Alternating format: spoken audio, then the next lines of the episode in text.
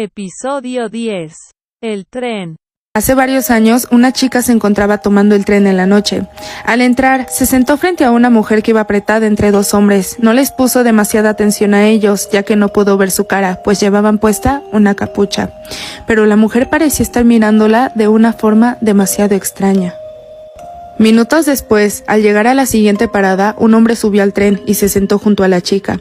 Después de unos cinco minutos, el sujeto le susurró en la próxima estación tienes que bajarte conmigo. No hagas preguntas, solo confía en mí, es muy importante. A la parada siguiente, la chica asustada se bajó con aquel hombre y vio cómo el tren se alejaba poco a poco. Él se volvió hacia ella y le dijo, Gracias al cielo, soy paramédico. La mujer frente a ti estaba muerta y los dos hombres a sus lados iban sosteniendo su cadáver.